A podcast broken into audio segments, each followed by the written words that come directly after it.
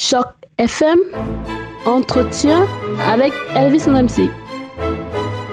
Bonjour à tous, bonjour et bienvenue sur Choc FM. Je suis très heureux de vous retrouver ce matin pour parler avec un de nos auditeurs, euh, très nouveau auditeur là en fait, euh, et qui en fait néo-canadien.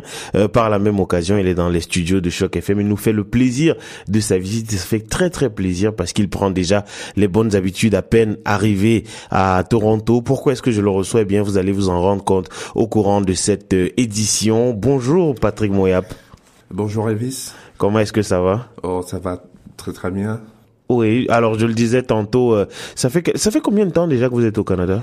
Oh, c'est tout à fait nouveau. Ça, ça fait quatre jours que je suis arrivé au Canada par Toronto, euh, venant depuis Paris. Ok, d'accord. Et euh, est-ce que c'est votre première visite au Canada? Oui, c'est ma première visite et je suis tout à fait enchanté parce que les choses me paraissent meilleures euh, l'ambiance, euh, les amis, les relations que j'ai avec euh, les habitants du coin, c'est vraiment super sympa. Je suis vraiment tout à fait, je suis agréablement étonné en fait de cet accueil. Mais quand vous dites meilleur, ça veut dire qu'il y a un point de comparaison meilleur que quoi? Quand je dis meilleur, en fait, par rapport à, on va dire, à la région parisienne. Ok. À la région parisienne, il y a un peu souvent de distance. Euh, de beaucoup, beaucoup d'a priori, alors que le Canadien, je pense qu'il est, euh, il est beaucoup plus amical, il est beaucoup plus friendly. Ok, très bien. Donc, parce que vous vivez en fait en France depuis combien de temps déjà? Euh, Je vis en France depuis depuis dix ans. Depuis dix ans, oui. Oui. Et euh, donc, j'ai pas mal fait de de province ou de villes. Mhm. Et les villes, il faut dire que des villes, c'est ça dépend en France. par exemple, en Bretagne, en Bretagne, euh, c'est un peu comme le Canada.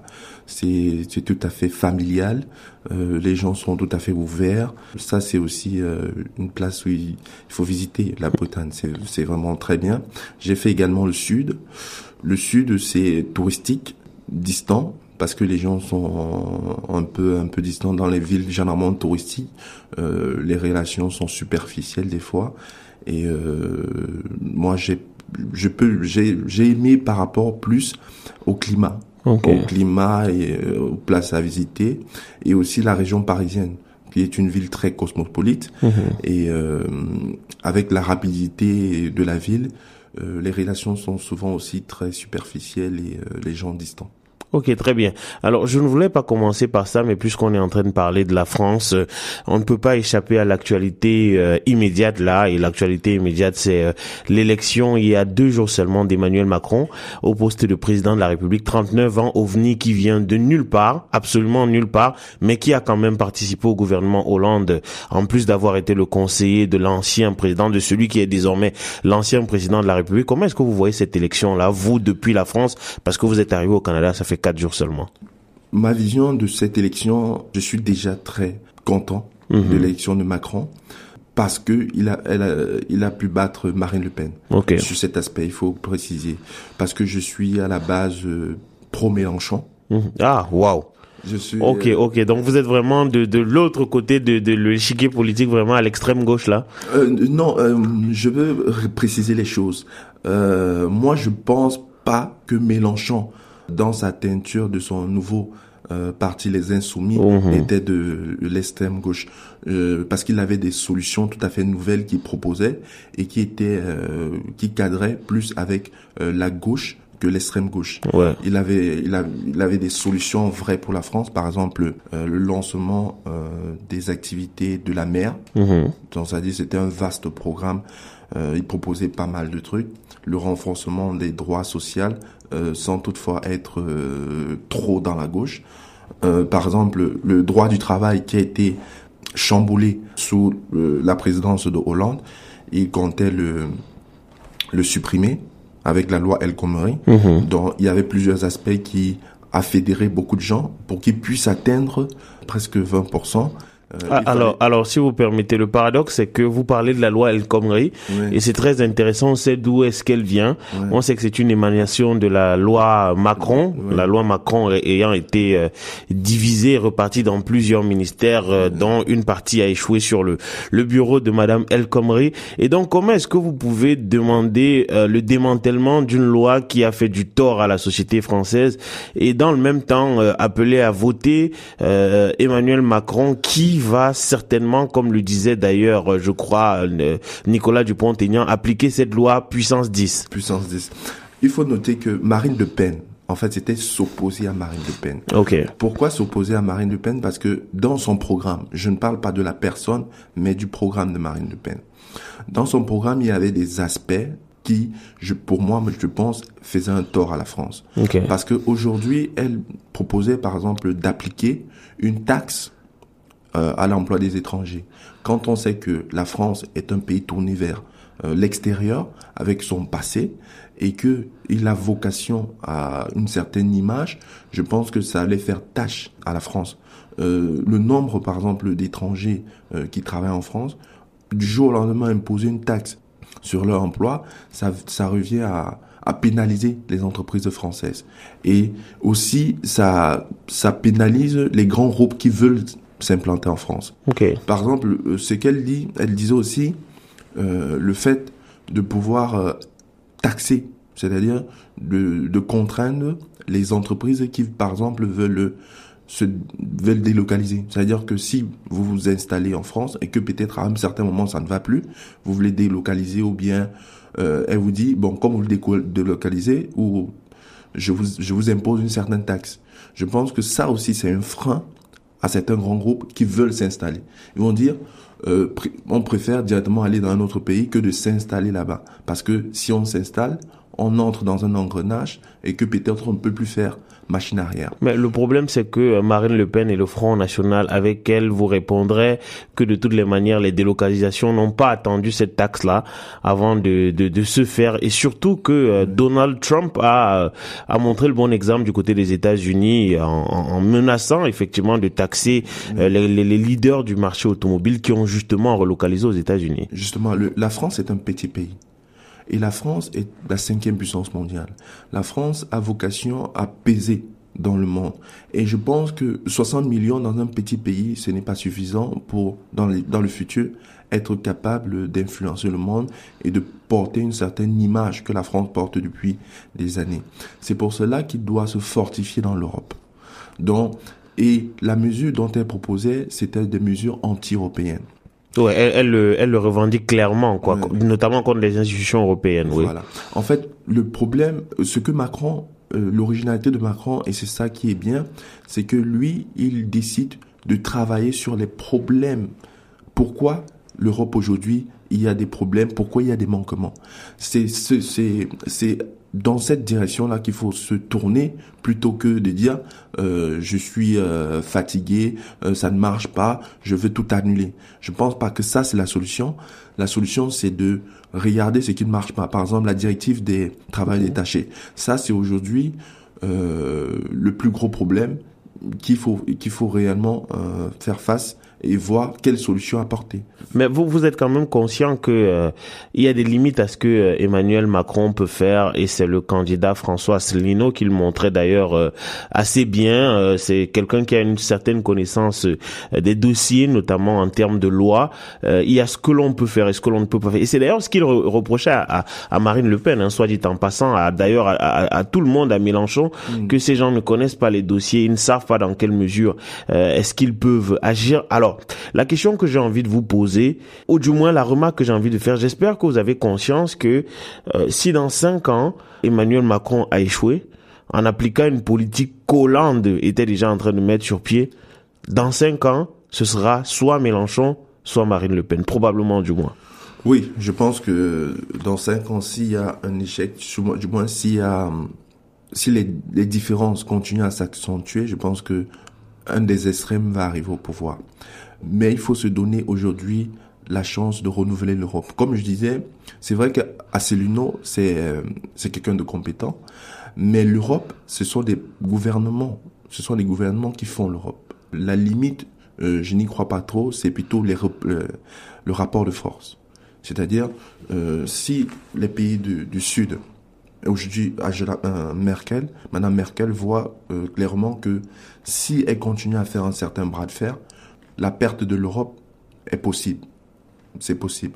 Donc, c'est-à-dire qu'il faut voir ça aussi, avoir ça aussi en vue, que c'est un moyen de négociation. Et donc, euh, quelqu'un comme euh, Macron, avec ce qui est dans son programme euh, sur le plan européen, je pense qu'il peut, il peut arriver à faire bouger les lignes pour aller dans ce sens-là et rendre une Europe Alors, il y a un, euh, un, problème qui semblait très très important pour Marine Le Pen, c'est celui de, de l'immigration et euh, par ricochet aussi d'une certaine manière euh, celui de, de la santé, du trou de la sécu qui est plombé par la couverture maladie universelle, quelque chose comme ça. Qu'est-ce que vous, est-ce que vous pensez que Emmanuel Macron sera en, capacité de, de résorber ce problème-là, ou alors on pourrait s'attendre à ce que ce trou-là, le trou de la, de la sécu continue à, à s'approfondir? Moi, euh, concernant l'immigration, moi je pense que le problème de l'immigration en France, c'est plutôt l'immigration illégale. Ok. Parce que il y a des fantasmes souvent qui se qui véhiculent. L'immigration euh, euh, légale, c'est une immigration très contrôlée. C'est une immigration de compétents qui parce que avec sous Sarkozy, l'immigration choisie, comme comme le disait Sarkozy. Depuis depuis Sarkozy, c'était de l'immigration choisie la part de gens qui viennent avec euh, le groupement familial, c'est c'est une part très très euh, très, faible mhm. par rapport à l'immigration choisie. Donc c'est-à-dire que ceux qui viennent en France généralement, euh, ce sont des étudiants euh, qui viennent par exemple étudier, dont certaines rentrent dans leur pays et euh, amplifient les relations avec la France bien plus tard. Donc ça veut dire que c'est un bénéfice pour la France. Euh, c'est souvent des compétences que la, dans certains domaines que la France n'a pas et que des entreprises vont souvent chercher à l'extérieur. Donc l'immigration en France, elle est contrôlée. Donc ça dit, on n'entre pas en France euh, très très facilement. En fait, le problème de l'immigration, c'est de l'immigration illégale. En fait, des gens qui, euh, qui viennent. Et du coup, ces problèmes de l'immigration illégale, c'est un problème qu'il faut qu'il faut traiter, mais en amont. Bah alors, j'ai une question. Qu'est-ce que vous répondez euh, aux partis d'extrême gauche qui disent qu'il faut pouvoir régulariser tous les, les personnes qui vivent illégalement en France? Euh, Moi, c'est en deux temps. En deux temps, euh, parce que c'est une politique, de d'appel d'air en fait. Euh, je pense qu'il faut faire des solutions, il faut faire deux solutions en même temps. C'est-à-dire pour traiter le problème en amont. C'est-à-dire au lieu de faire des guerres à tout va, chercher des solutions de paix. Donc c'est-à-dire que et la France, on sait généralement, euh, du moins par son passé, c'était une nation qui prenait la paix. C'est-à-dire essayer de, de travailler avec les gouvernements d'origine de ces immigrés pour voir des solutions de développement euh, dans ces pays-là. En fait, c'est un immigré n'est jamais fier de quitter son pays. Personne n'est fier de quitter son pays. Tout le monde est bien généralement dans son pays où il a euh, où il a grandi. Se sent généralement très bien. Bon, il y a certaines personnes qui, ça arrive toujours, veulent découvrir ailleurs et arrivant ailleurs, ils se sentent, se bien dans ce pays-là. Ça arrive. Mais la grande majorité de personnes préfèrent vivre dans leur pays. Et donc, il faut proposer des solutions de développement euh, dans ces pays où la France, euh, généralement, a une influence très considérable, je pense, notamment aux pays d'Afrique euh, d'Afrique centrale et d'Afrique de l'Ouest euh, peut avoir vraiment une bonne politique orientée, une bonne politique de développement et euh, je pense qu'il y aura une, une, grande influence dans ce sens-là et aussi de savoir qui régulariser sur le territoire.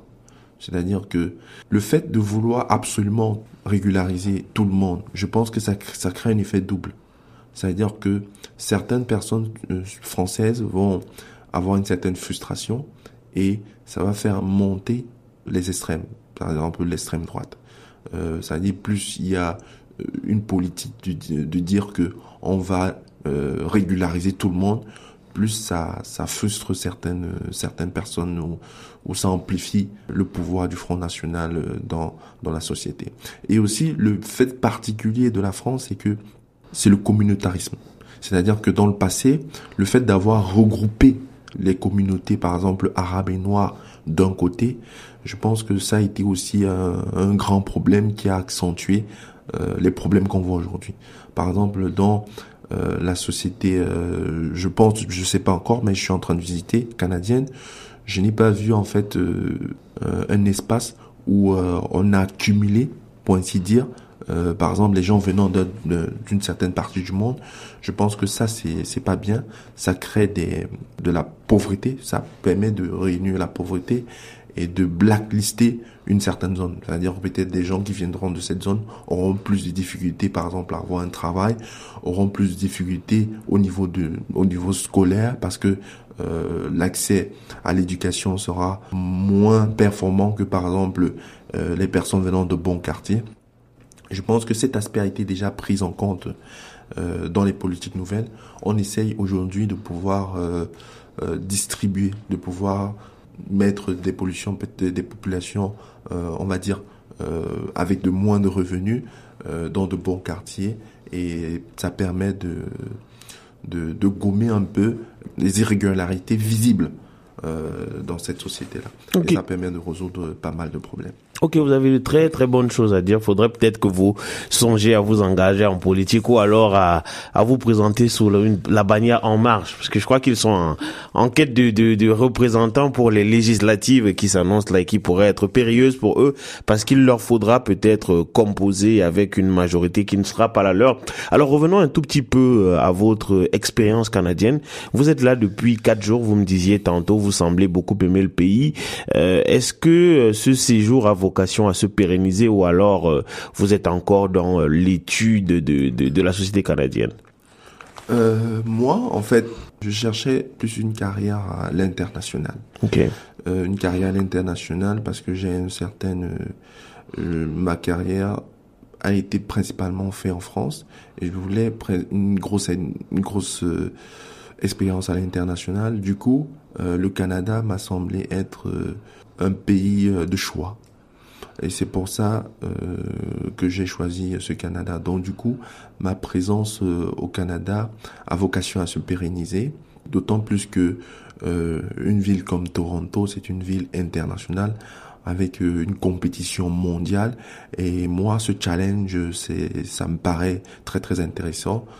parce que j'aime j'aime la compétition et j'ai hâte à mieux à me frotter à cette compétition-là. Ok, alors ce que je comprends, c'est que contrairement à pas mal de gens qui arrivent ici et qui sont parfois contraints, il y en a qui le font volontairement, hein, mais il y en a qui sont contraints, euh, qui doivent explorer d'autres avenues, vous allez continuer dans la même carrière.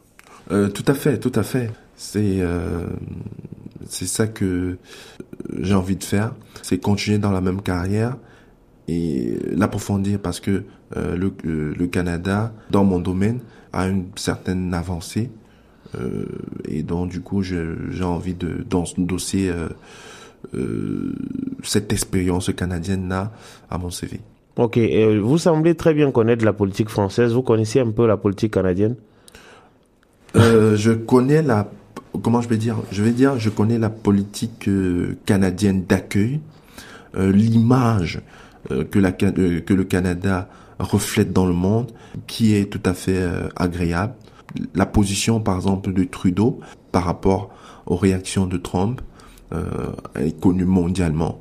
Ces positions sont connues, donc euh, je ne suis pas, je connais quelques des informations, quelques informations sur la politique canadienne. Ok, très bien. Je rappelle que nous étions avec Patrick Moyab qui vient tout nouvellement là de d'arriver au Canada. Il ne s'est même pas encore installé, mais qui était un auditeur de de longue date déjà, qui nous écoutait euh, depuis la France et qui nous a fait le plaisir, l'amitié euh, de, de venir dans les studios de Choc FM. Euh, merci infiniment, Patrick Moyab. Je crois que vous avez de, de, très belles compétences là. On va certainement vous réinviter pour continuer à parler de, de dossiers politiques et peut-être même quand Emmanuel Macron annoncera son gouvernement, parce qu'on se demande maintenant avec qui est-ce qu'il va il va gouverner, il va certainement prochainement annoncer son premier ministre et aussi son, son gouvernement. Merci beaucoup, Patrick. Merci à vous. C'est moi qui vous remercie. Ok, très bien. Restez en compagnie des programmes de Choc FM. Bye bye.